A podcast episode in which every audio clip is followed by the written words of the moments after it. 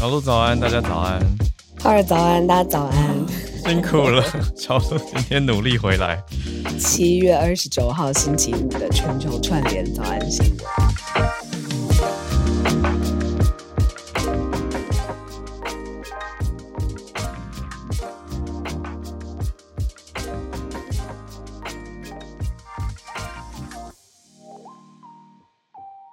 好，大家应该听得出来，小鹿这几天很很努力在回复声音。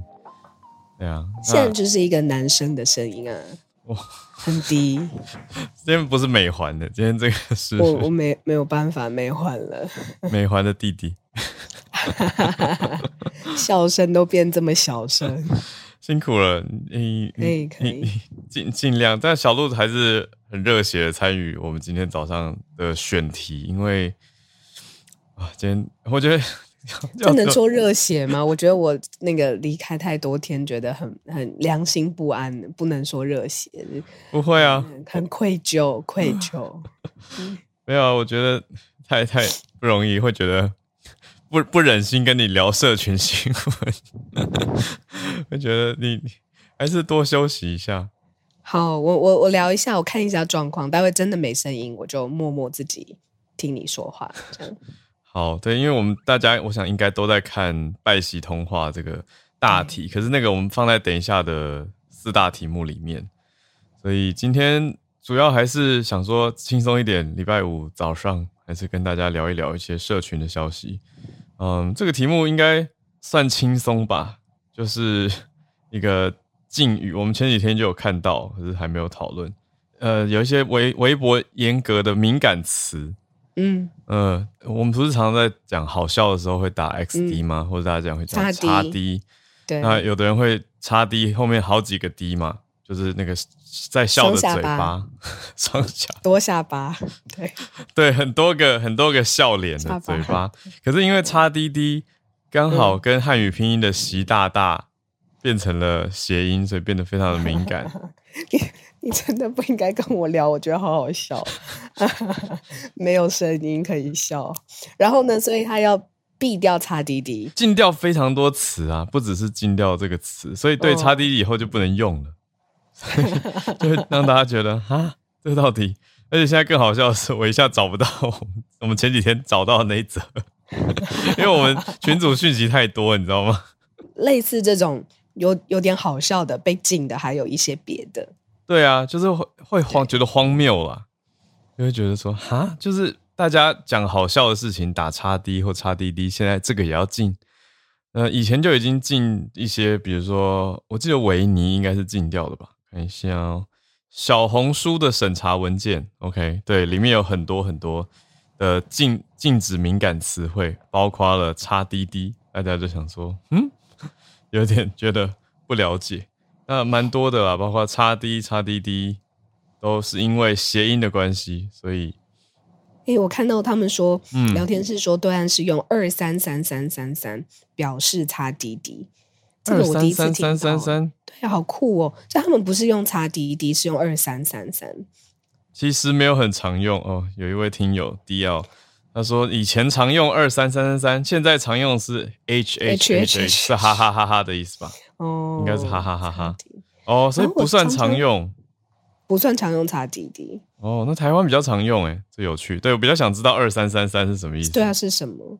然后我看过泰国人很常用五五五五，我不知道那个是什么。五五是泰文的哈，就是泰文的哦一二三四五的数字。哦，原来如此。什么松松翻，我忘记了，之前小学过五秒之类的。然后五五就是哈，所以他们打五五五就是哈哈哈哈哈的意思。？OK OK，对，原来是这样二三三三三是爆笑，为什么然后还笑到翻滚？XSWL 是笑死我了哦，啊，笑死那个我了！这种缩写类的拼音还蛮常可以理解的。OK，有一位 Jewel 说，二三三是以前 ICQ 那个年代，八零年代聊天是笑的代号，好复古啊！Zack Zack 讲的那个是韩文的，是不是一个很像 f 的那个反过来的？那个好像是我不会念的，好像是 之类的，好难哦。然后可是有不同的来源，有人说，呃，二三三是来自猫扑论坛里面的表情符号，垂地大笑，大笑表情编号。猫扑，我只知道妹扑。妹扑。俊说，中国朋友看到他打叉 D 很慌张。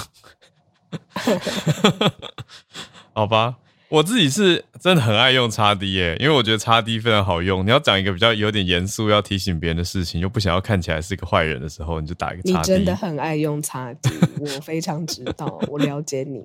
就是觉得这件事有点尴尬，可是又又想提的时候，就写说这样不太好吧？叉 D 就可以跟对方表达你的和温温和跟同时意见的要求，可以同时在里面。而且我甚至连写英文的时候，我都会。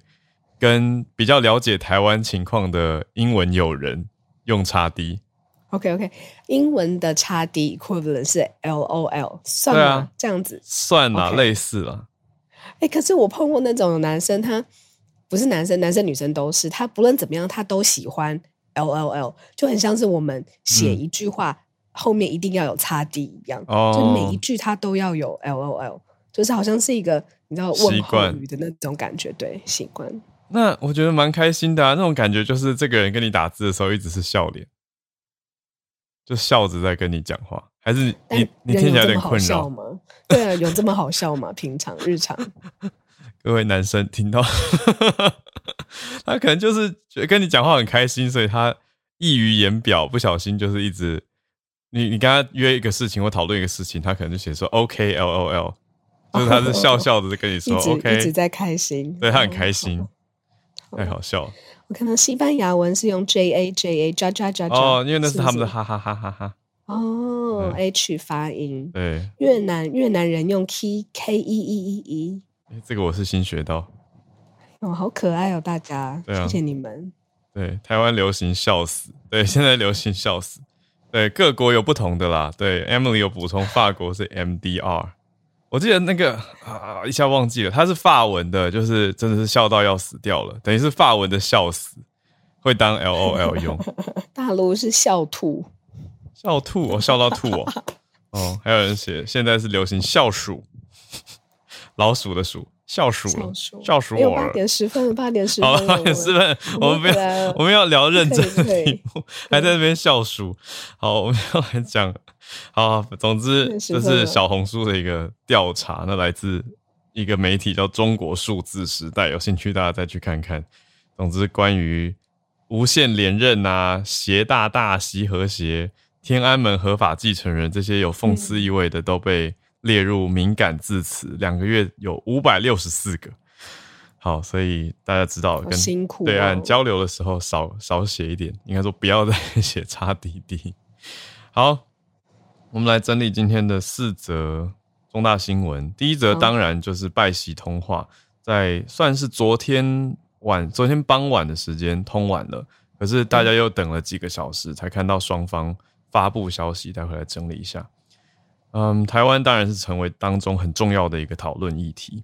第二则则是我看了有点小惊讶跟紧张，会觉得两韩之间，北韩金正恩第一次点名尹锡悦，而且还做了一些，还还没有行动啦，可是他口头上说要动员部署，等于北韩对于南韩要提出一些呃威吓，意思是要适可而止，在提醒南韩不要。不要对北韩挑衅或是冲突升高。好，所以前两题都蛮重的，在第三题也没有比较轻，但是转向了比较商业面，看到的是中国近期的房产风暴，当然也是反映出中国整体政府还有经济的问题状态嘛。那看出来的是，我们用个人来看全体，看到美呃亚洲的女性首富，她的资产竟然掉到一半以下，这是受到房产风暴的冲击。最后一则则是乌克兰总统泽伦斯基夫妇，他们接受《Vogue》杂志的企划，拍摄了在战地的时尚照片，引发蛮多的讨论跟争议。我们待会来聊一下这件事情。好，就先从拜登跟习近平通话，从前几天我们就已经关注到预计要通话嘛，可是两边消息都还算蛮讲的蛮保守的。但昨天终于通完了，而且现在双方也发布了对外的公开消息，可是看来还是不同调。对，嗯，《纽约时报》就说，这个其实是长久存在的旗舰是没有进展的，这个已经有评论出来了。那两个人的通话时间呢是两小时十七分钟。嗯，这次非常特别的就是就台湾议题的部分来讨论。然后，其实这已经是呃拜登上任以来第五次双方通话了。那呃，但是是第一次特别的在中国跟台湾之间的议题上面，然后双方呃有着比较围绕着的讨论这样子。那主要就是因为八月份的时候，佩洛西目前看起来他也没有要取消行程嘛，对吧？而且他甚至还邀请他的。嗯，其他议员可以一起来访台，那这对于中方来说是一个非常严重的底线。嗯，所以嗯，在两小时十七分钟的谈话当中，台湾被提到了很多次。浩尔这边有掌握到，就是从新闻稿上面提到台湾的次数也都变多了。对，这边看到其实是看到 Dennis 老师在整理，那我从 Dennis 老师这边整理出来，看到觉得说非常值得跟大家分享哦，就是在讲到。嗯，从过去这五次嘛，到现在是第五次通话。那每次通话完，其实照惯例，白宫都会发布一个 readout，等于是总结这次首首领跟外国总理，呃，应该说外国首长之间的对谈内容。那从去年二月第一次发布到现在五次的整理，邓老师做了一个文稿分析。等于是说，发布的全文里面声明文字多少，那里面台湾篇幅占的比重是多少？可以从去年二月一开始，台湾只是间接被提到，然后第二次是九月的时候，在讨论印太问题为主，那台湾不是争议的争点，不是 flashpoint，所以没有被提到。那到再到去年十一月的时候，紧比较紧张一点点，那美国是强调一中，还有一。一法三公报、六项保证等等等，那台湾占的比重就提高了许多，占了百分之十二点五。那再到今年三月是上一次，也台湾占比也蛮高的，是一个会谈的中间。到这一次占比更高了，这次声明一百五十个字里面，台湾占了三十六个字，等于是百分之二十四的篇幅，而且里面很明白的提到说，应该说现在我们知道的情况是，佩洛西还没有确定。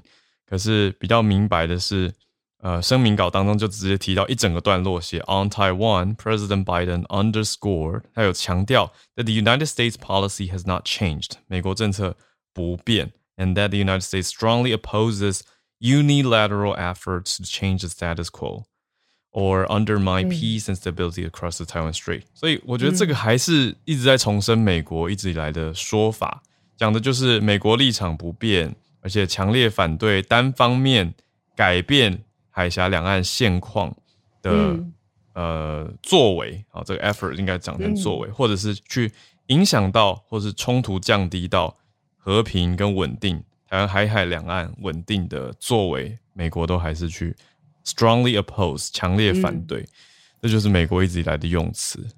可是你看美国这样子用，你看中方的外交部它补充是什么？用完全讲。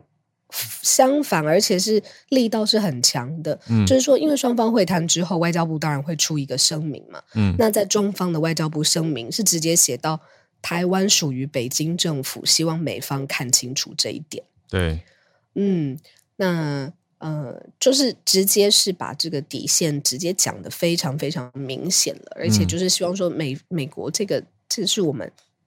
中方的意思就是说，这是我们自己的事情，你美方你不要在这件事情上面一直在表态。然后像刚才浩尔讲的这一串是美方的表态，中方听起来是更不舒服的，所以他在声明当中才会说，希望美国要看清楚这一点，台湾是属于北京政府。嗯，哎，这个议题上真的两边不同调发出来，不像是开过会一样的。就是虽然你说两边通过话讲了两个多小时，但最后发出来，嗯，双方归结的结论是。很不同的。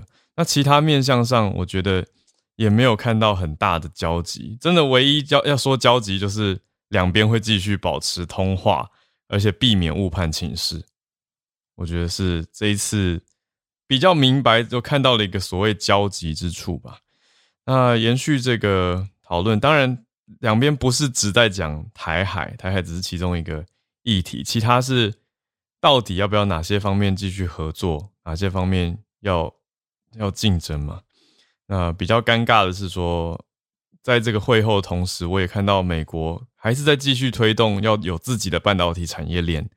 那它背后的意涵就是不要再受到中国太多的牵制或者依赖，等于是说这个面向上也很难合作。可是现在其实我觉得，我我的观点，我认为美中两边其实经济都状况经济状况都蛮大条的，而且其实应该要有一些合作才有办法帮助到两边的经济。可是现在看下来，因为卡着这个题目，然后再加上。白宫看来也没办法直接决定 Pelosi 的行程。Pelosi 他在立法权的最高点，他是等于相当于美国第三接任顺位嘛，也是立法权的最高位，等于相当于立法院长的概念。对啊。嗯，我这边看到一个消息哦，其实是慢慢陆续有证实，就彭博社最新发出来的消息是说。佩洛西他这一次的亚洲行现在曝光了，里面没有台湾，但是这是彭博社他自己的消息，其他媒体有没有跟进？我现在还在逐一确定当中。嗯，这是彭博他自己写的亚洲行曝光，然后没有包含台湾。我觉得真的很敏感。嗯嗯，补充佩洛西一点，就是顺着刚才浩蕊说的，他已经是你知道，呃，House Speaker，然后已经是最高位了。他在。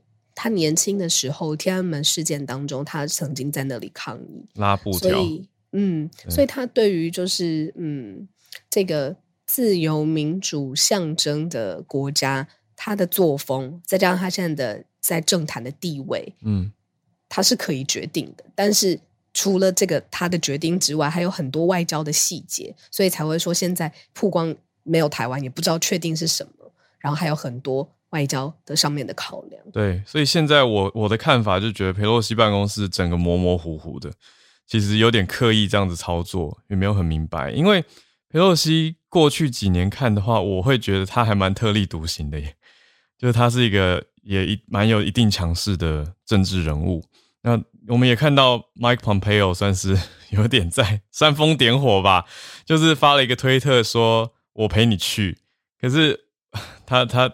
应应该是不会真的跟着 Pelosi 一起来了，但我我我觉得可以看的另外一个点是在国会山庄，美国这边的议员的状态，现在变成有点跨党派，民主共和都在吹，在背后在那边推波助澜，然后觉得 Pelosi 要去台湾，要去台湾，但是我觉得两边的政治算计不太一样，就如果我们用美国国内政治角度看的话，共和党就会一直鼓吹你去啊，那。民主党就变成说不得不去，那到时候如果不来，好像又变成说，你看共和党比较比较勇敢，比较抗中，比较挺台。可是对于美国大众来说，我觉得美国大众没有那么真的在意，到底政治人物是挺台，或是或是或是挺中，而是网络上面，在美国当地的经济搞好才是大家最在意的题目。没错，嗯，我在网络上面看到一种说法，就是。佩洛西他的利益出发点可能是好的，来到台湾了解更多，然后或者是那美国人的政治人物他要去哪里访问谁，其实其他国家也很少有这样子权利去说你可以或你不可以。对，可是这一切的标准还有要不要成型，应该建立在就是不可以拿我们的风险当成是他们政治的筹码。嗯，如果他真的来，然后。把整个台海的情势的军事冲突风险拉得很高，那你怎么去衡量他这样子来到底是对台台湾来说是不是好事？对，真的难，真的难。我觉得我的感受是他自己真心是蛮蛮抗中，而且他是想要支持台湾的。可是他来到底有什么意义？我觉得是很大的象征意义啦。可是你说实质会不会有什么帮助？好像有一点要把美国整个政治局势摊开来看的话。会比较明白一点，就不确定会有什么实质的帮助。我自己看会有这个感觉，呃，可是现在在台湾，如果你说不支持 Pelosi 访台这样的言论说出来，应该是被骂翻天吧？对，所以我也不敢说我是支持或不支持，我就是继续看。那我们就要把这些综合的复杂因素全部都掺在一起来思考。好，嗯。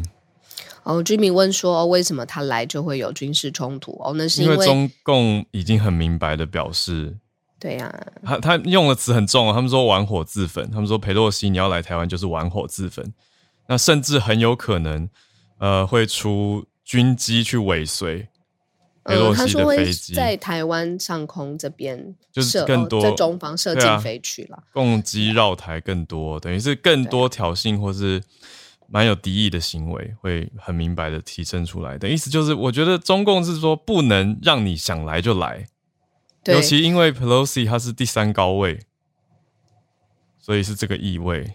但我觉得很特别的事情是，因为佩洛西他的个性，嗯，他会觉得说，他不是一个任人摆布的我更要 Speaker，我更对要来，啊，他怎么可以是一个任任？就是对，没错，嗯。嗯，对，可是好好复杂，就是一方面，你说台湾就觉得，哎、美国一个很高位的人非常友好我们，而且他以后也等于是在权力大位的人来，当然我们会欢迎啊。可是同时又会觉得，哦是不是会把冲突升高？有没有必要在中共这么敏感？你看二十大快要来了，然后中国经济现在也不好，所以这些东西也有可能，像《纽约时报》昨天在读的分析，就是说中国把很大的重心往海外去打。嗯，对啊，好，我觉得我们先把握一下时间，今天这一题差不多先讲到这里。差不多。嗯，总之就是还在延烧。好，两韩，我们看到金正恩点名尹锡悦，蛮凶的。还是跟美国有关啦。嗯就是说，因为现在南韩的态度啊、态势啊，其实是倾向美方越来越近了。对，然后，那对于他的朋不能邻居，不能说朋友，嗯，邻居来说，北韩看在眼里。马上八月呢，要展开一个大规模的美韩联合军演。那南韩的尹锡悦政府呢，就希望赶快来强化一个飞弹的拦截系统，然后去这样子阻扰北韩的军事威胁。嗯那结果这件事情在北韩的领导人看起来是什么呢？他结结果金正恩他就在一次的演说里面花了整整百分之五十以上的时间威胁南韩，说如果他们真的这样子做，北韩要发动先发制人的军事行动，而且会导致现在南韩政府跟军队全灭。这个翻译是这个样子的，嗯百分之百歼灭南韩，这是金正恩的强项。嗯那他在一次演讲当中就直接点名，那也就是说，现在在东亚整个东亚洲大亚洲的这个情势上面，除了我们刚才花了那么多时间讲的佩洛西跟我们美中，现在南韩跟北韩之间，现在以金正恩的呛下来说，情势也很紧张。嗯嗯，对啊，呈现出来了。好，我补充一下，有听友在聊天室问，刚刚我只是引用 Dennis 老师的白宫声明稿分析而已，其他都是我的想法。对，后面都是我的想法，就是我个人主观综合起来的看法。对，那呀，所以回到两韩这边这一题，就是一个尴尬，因为金正恩说北韩要达成紧急的历史任务，来加强自己的防御，来应应冲突。对，可是我觉得也要提的一个时间点，就是七月二十七号是韩战停战协定签署的六十九周年。对，在这个活动上的演说，所以他才在演说里面提到说，要准备用核战核阻力量来跟美国发生任何军事冲突，会做抵抗。好，所以就大家就在说，嗯，北韩是不是从二零一七到现在第一度要继续核武扩张或是核试验？这是大家觉得比较紧张的东亚情势。没错，嗯其实今天这两题都可以各自成一题啦，但时间的关系，我们就继续往下。没错，对，今天第三题呢是跟中国经济有关的，因为我们常常在讲，就是现在中国不论是银行或是房产，其实它如果原先是一个结结的很紧密的链条，现在就是断了。那银行可能没有钱，然后房贷有人拒缴，不论是开发商或者是真的已经买房子的人，那所以这也是彭博他们出的一个亿万富翁指数 （Bloomberg Billionaires Index） 里面，亚洲有一位女首富，她姓杨，叫杨惠妍。她就是因为现在中国经济跟房的房产的风暴，她一半以上的资产都不见了，就是因为这个房地产的行业现在受到现金紧缩的状况。那她的数字非常天边缘了，大家听一下就好了。一年之前它有两百三十七亿美元，但是经过这一年中国的经济动荡之后，现在暴跌超过百分之五十二，它现在净资产是一百一十三亿美元。嗯，对。那中国有一个非常非常大的地产开发商啊，叫碧桂园，它的总部在广东。嗯，那他也说他要售新股来募现金。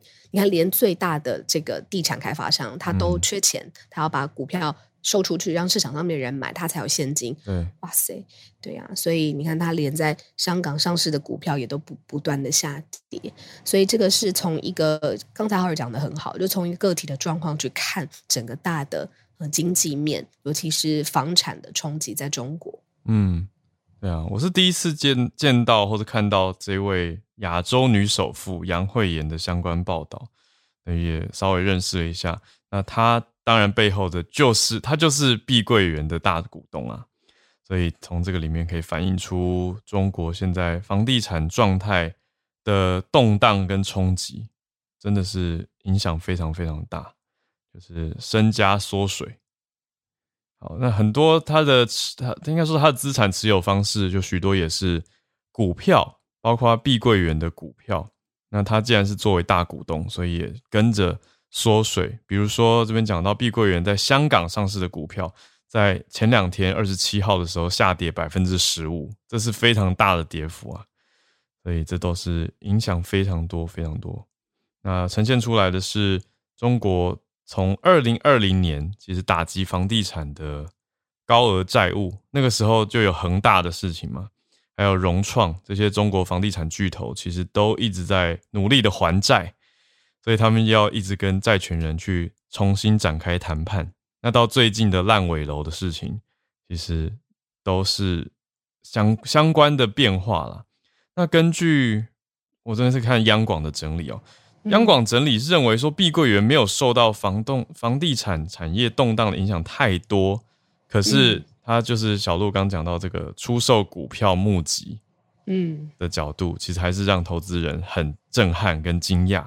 就是哎，既然你说没有受到那么大的震震动，那为什么你要用这个方式去做改变呢？就是实质上应该也是受到不小的冲击。嗯嗯嗯，好，八点三十分，我们最后一则很快跟大家聊的，就是到底如果你的国家发生战事，嗯，然后也持续打了一百多天、一百五十多天的战事，你这个时候跟你的夫人一起去拍时尚杂志，嗯，这个动作。观感上面跟合理上面，大家可以讨论。当讲当然就是泽伦斯基夫妇最近拍了几组照片登在 Vogue 上面，那里面有这个就是夫妇呃在桌子旁边，然后握着手，然后坚定的，然后也有呃夫人坐着，然后泽伦斯基总统穿着防弹背心站在比较远的地方，好像防卫他，就是有几种不同的坐姿，然后拍拍摄摆设，对，就是登上时尚杂志。那呃，有一些争议哦。嗯，争议点还蛮大的。我觉得，嗯，好，争议点是什么？大家当然应该可以想见，有些人会觉得说，国家还在战争，你们拍什么时尚杂志？那这是主要的批判点。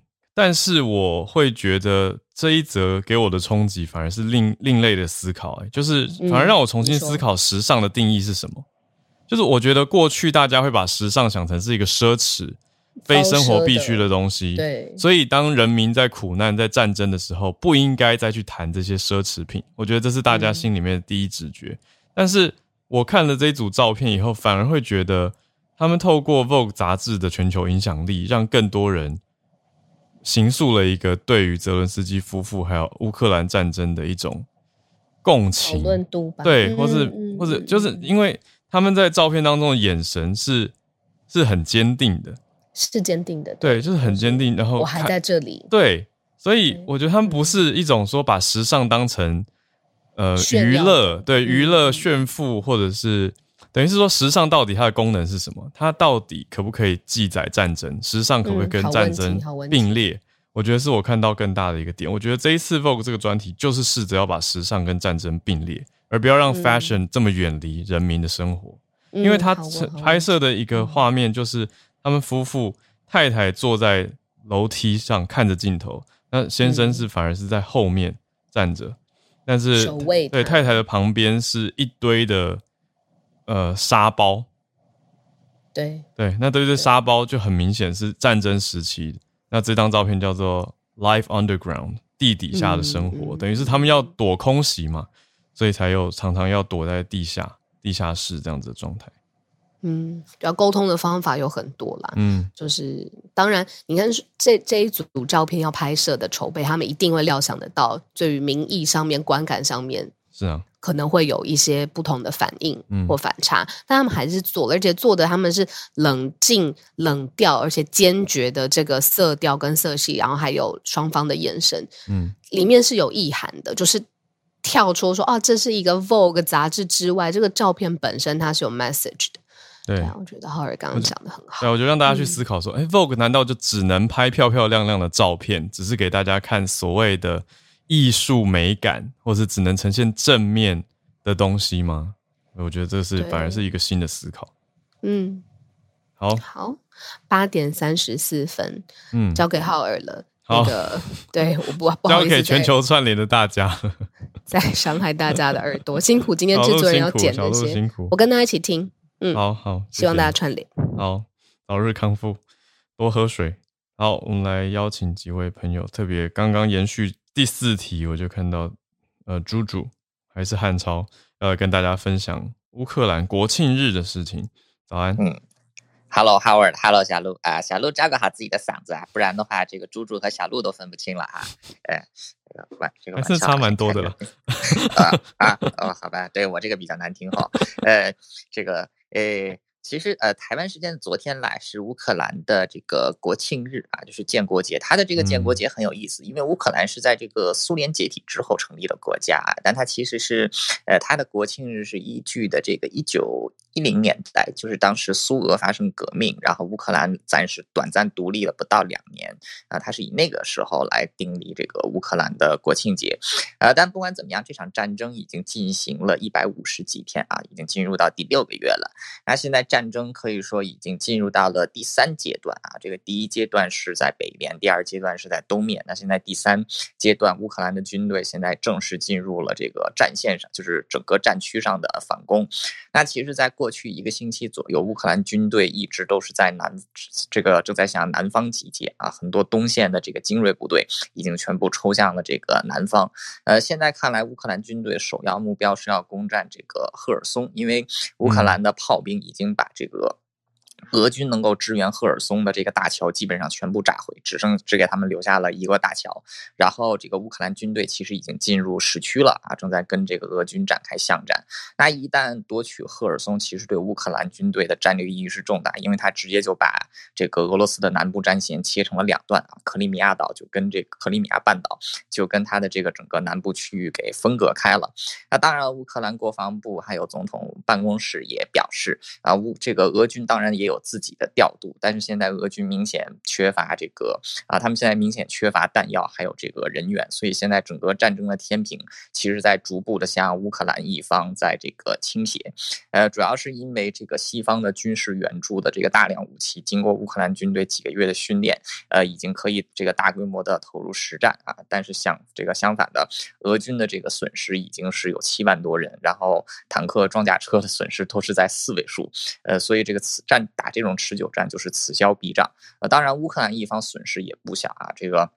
士兵伤亡也有数万人，呃，这个装备损失也很多，但是有些个西方不停的源源不绝的援助，所以基本上这些损失的装备还能都给补齐。呃，所以接下来战争进入到第三阶段啊，这个从北边到南边，然后就从北边在东边，现在又转向了呃南边。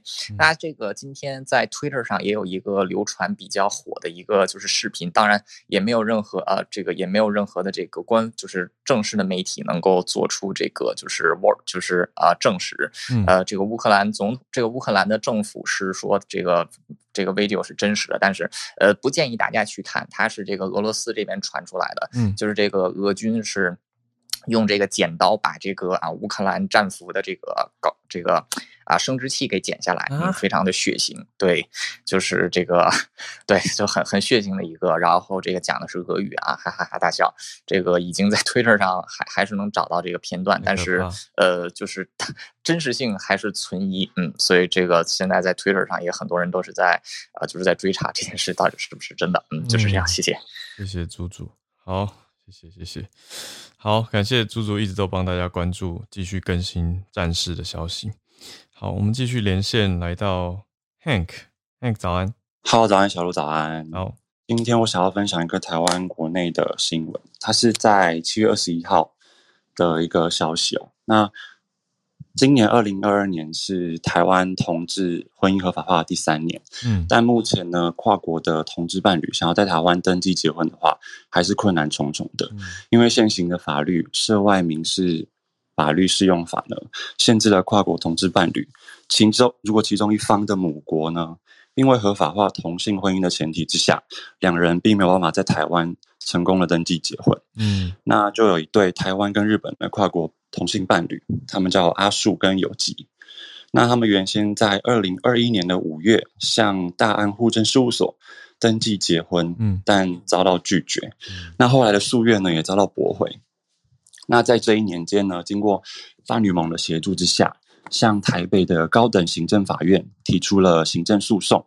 那七月二十一号的判决结果出炉，那法院判定呢，户政事务所应准许两人结婚，那全案可再上诉。那这此案呢，是继去年台湾的信奇与澳门的阿古的嗯婚姻诉讼成功之后，成为台湾目前第四件跨国同性婚姻胜诉的案件哦。嗯，那伴侣盟呢，也借此呼吁政府尽快修法，实践真正的婚姻平权。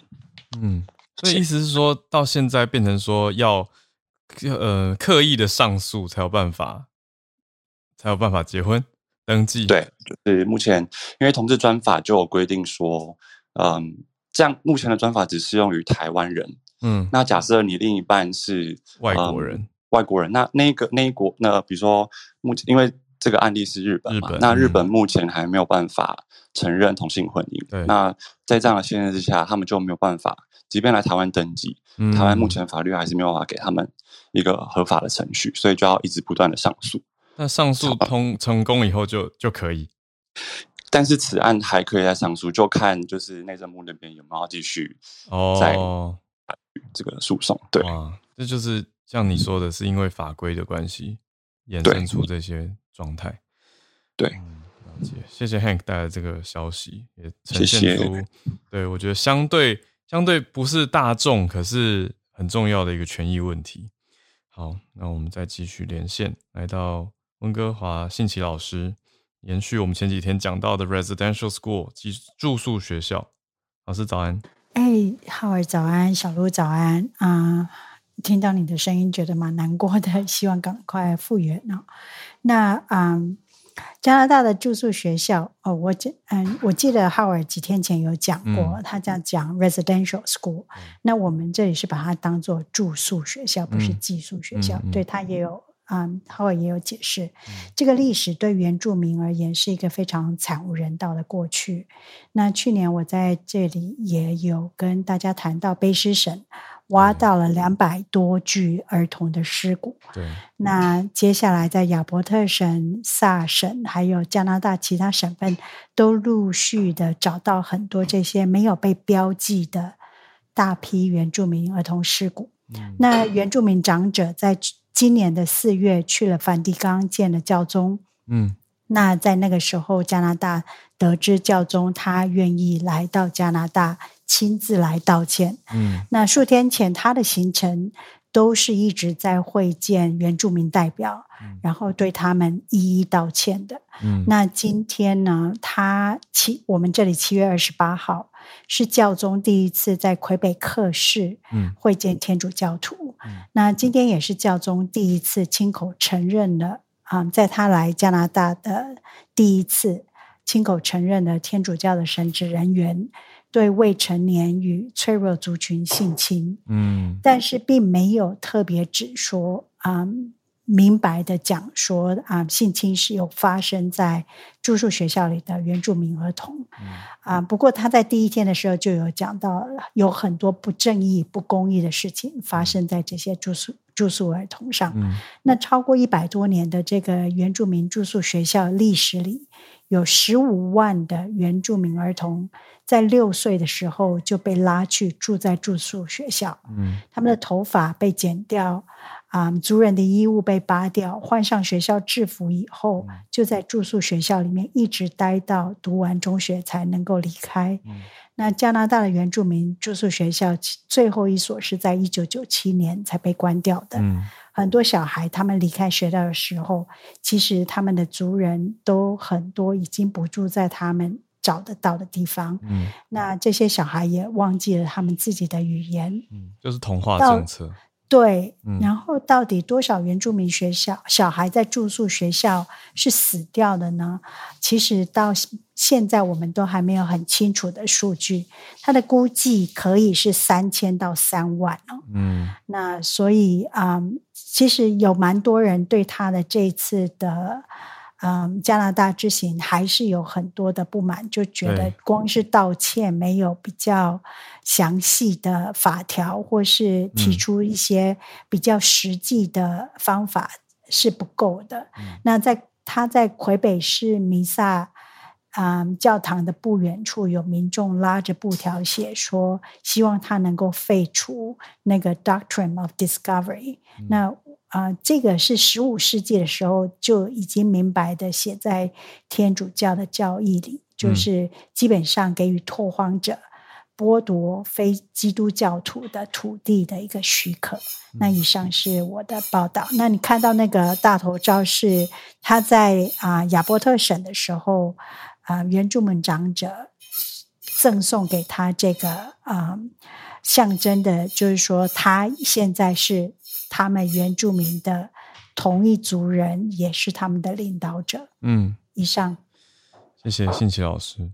对我也刚看到比较新的，就是信奇老师刚后面讲到那个呃，rescind the doctrine，就是这个天主教的教条的事情，等于是说还是有一些原住民族在这次教宗的访问当中表达争议，认为说道歉不够。好，所以。这个事情还是在持续的。那也知道哦，教宗来到东部了，到魁北克。谢谢信奇老师。好，我们再连线到香港的听友，但今天关注的是西班牙。Bernard 早安。好，早安，小鹿早安。今天就是呃，这是 BBC 的报道，然后就是西班牙的平等部呢，就发起一个夏季的活动，然后这个活动就是那个他们的宣传的。海报呢，就是有五位，呃，体型、年纪跟种族都不一样的女性，然后里面有一个，呃，有刺青的女性呢，然后有一个是有露出腋毛的女性，有一个是染发的女性，有一个是她有做过乳房切除手术的女性。然后其实这个海报呢，其实这个重它的目标就是说，这个是下的的。呃，口号就是说，夏天也是我们的，我们就去享受它，就不管什么的方式，不管什么的地点，或是不管你是跟什么的人在一起，都是都是我们的权利。然后这一个其实这一次的话是在呃西班牙的，就是社会服利部的部长，然后就讲到说，这是所有的身材，就是都是适合去海滩的身材，所有的身材都是合理的身材，然后所以就是说，啊，我们每这我们在这我们每个人都有现可以享受现在我们拥有的拥有的东西，我们就不用感到说有内疚或是有羞耻心，因为就是每个人的权利都，我们都每个人都可以享受夏天，然后但是这个呃这个。活，其实这个，呃，这个 campaign 呢，其实有很，当然是有有有人支持，但是也有人反对。然后有反对的意见就是说，为什么只有女性女性没有男性？然后有，然后另外一个就是有有看到另外一个比较左翼的那个领袖，就是说，呃，为什么就是那种这这个其实这个活动是没有意义的？为什么要？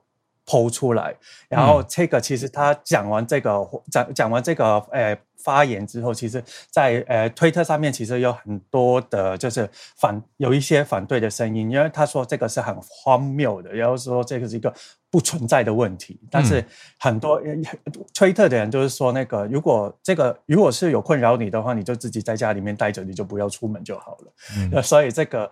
这个是有，这也是一个就是身体自自我权的一个就是平自我平权的那个活动，所以对，其实因为我们很多这社会上面有很多的这种思很多的那种固定概念，就是说你要很瘦啊，然后你的身材要怎样啊，所以这个是这个活动的话，就让更多的人就是说我们有自己，我每每个人不管是男生跟女生都有自己的权利，都可以去享受每个时间。以上都是我分享，嗯。那为什么政府要特别鼓励这件事？是希望促进观光吗？我在想，应 该对我也是觉得，因为可能就是也是防疫疲劳之后的一个 鼓励大家走出门。嗯，对，对啊，那我觉得可能就是大家呃待在家里面吃东西吃太多了，可能就是那个身材有一点走样。也许，也许，那有趣的这个词叫做 “beach ready”。他就说，所有的身体都是 beach ready，意思是大家都随时可以去海边啦，不是不是说去海边一定要有什么样的身形。好，谢谢 Bernard 分享这个西班牙的消息，还有不同的意见讨论。再来连线到我昨天看到影片也吓一跳的事情，小刀是相关产业的表演演艺产业的朋友，会跟我们分享更多。小刀早安，早安。对我昨天哎，那个新闻发布的时间还在工作，然后就是旁边的同事说：“哎，你有看到香港的新闻吗？”我就我在我在工作，当然没看到。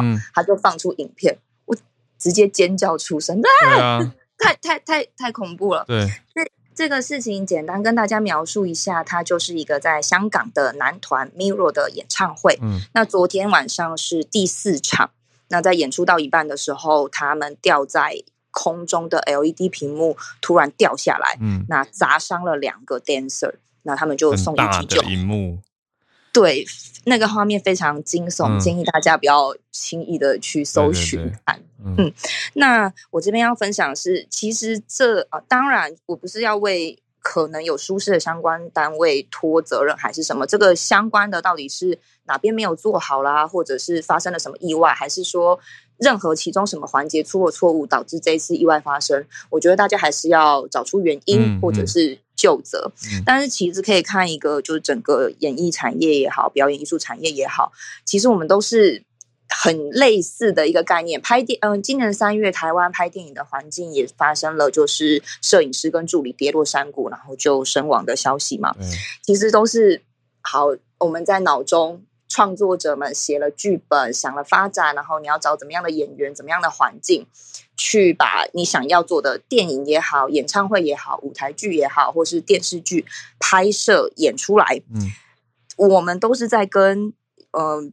自然抗战者，比方说，嗯，那些荧幕怎么对抗地心引力被掉到天上的？那你就是要用很好的机械、很好的技术，或者是拍自然环境的电影，你就要跟太阳赛跑，你要跟环境赛跑。甚至你如果要使用动物，那你要等这个动物长好，或者是你要训练它，要就是做很多很多的努力，让很好的那个成果呈现在大家面前。这样，所以都很。赶时间，无论我们都在说，无论给你多少时间、多少钱，永远都不够，因为作品永远可以更好嘛。所以大家其实都是在追着这些事情往更好的方向去走，不会有人想要对发生意外或是伤亡。但事实上，就是我们永远都在抢时间、抢资源的，把最好的一面呈现在大家面前。所以这是这一个产业大家都一直还要努力的目标，或也许是平常看演出。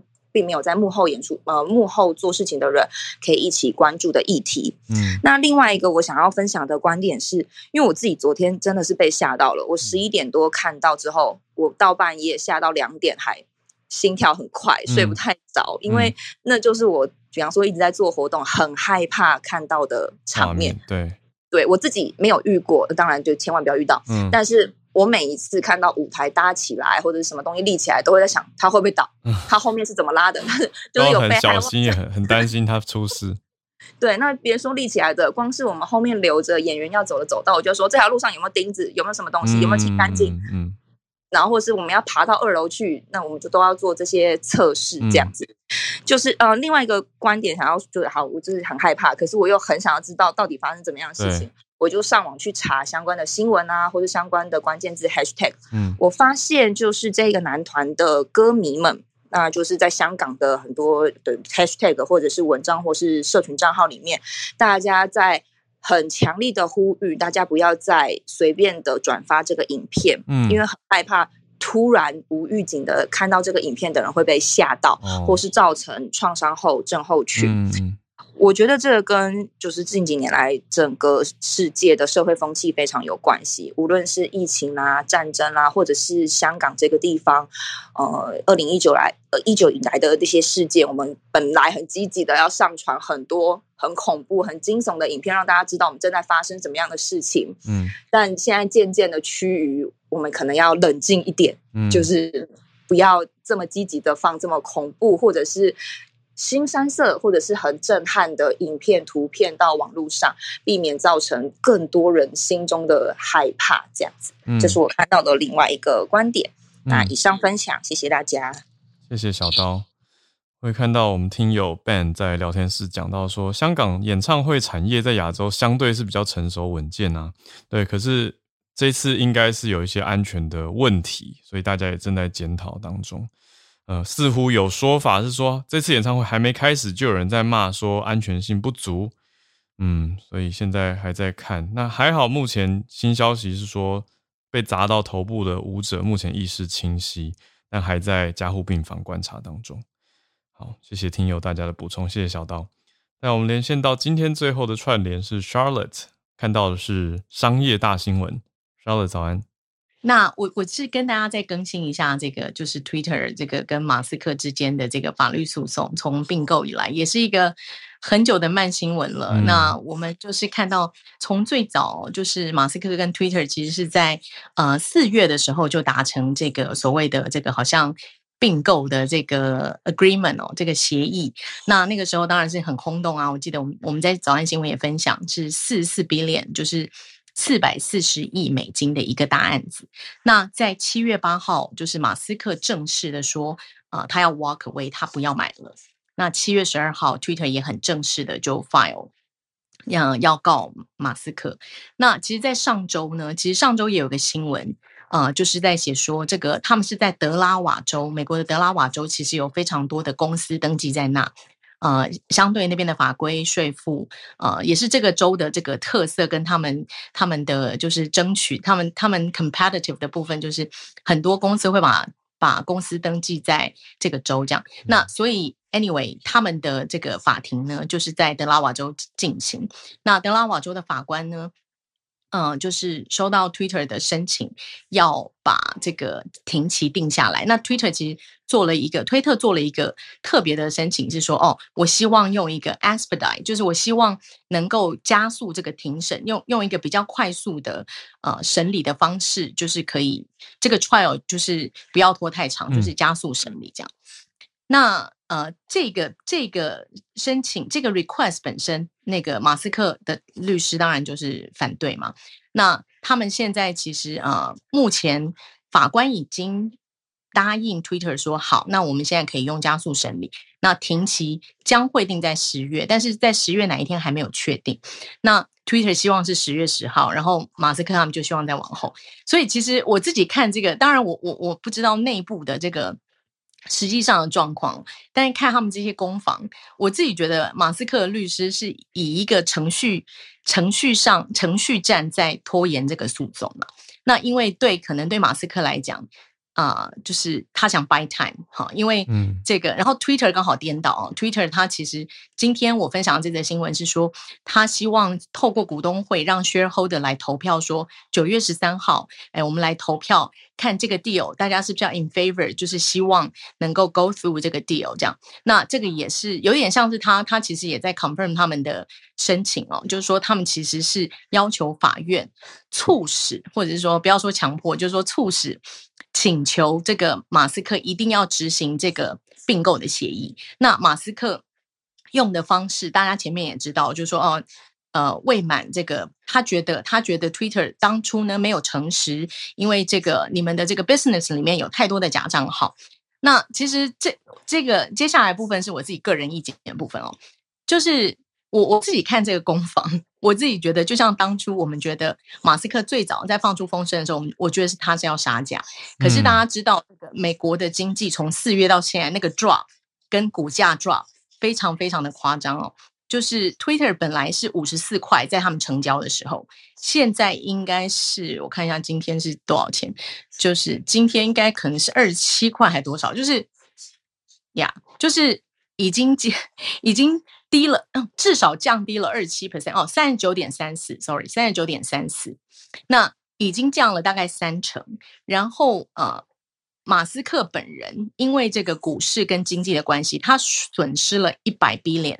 就是他的这个表面的身价损失了一百 billion，然后他要花四十四个 billion 去买这个东买这个 Twitter，所以我可以想象，马斯克对马斯克来讲，现在执行这个交易对他非常不利，因为如果现在要执行，我必须要把我的股股票卖在最低点，然后我已经损失很多了，所以就是即便最后我输了需要执行，我也不要现在买，我要再拖一段时间再买，或者是如果我会要求我的律师说。呃，因为你通常要 cancel 或者是说撤销这个契约，通常要对方违反诚信，他以诈欺或胁迫，就是说原则上你要有说他要有一个非常 fundamental 的理由，所以他只能用违背诚信这样的理由来跟 Twitter 抗衡，这样不然他没有理由，他不 honor 这个 contract 这样。所以我我自己看起来，我觉得跟美国现在其实经济的状况有很大关系，这个是为什么他们现在有法律的攻防战。那呃，马斯克的律师就会以。拖延为他最重要的这个 最重要的这个，我觉得是他的目标啦。然后，如果然后最后双方像这种这么贵的诉讼，最后双方其实都可能是想要得到和解。和解是说，马斯克想看说，哎，我可不可以用一个比较便宜的价钱，我赔了就当做我不要花这个四百，就是四百四十亿哦，我可以付个比如说两千万美金或者那。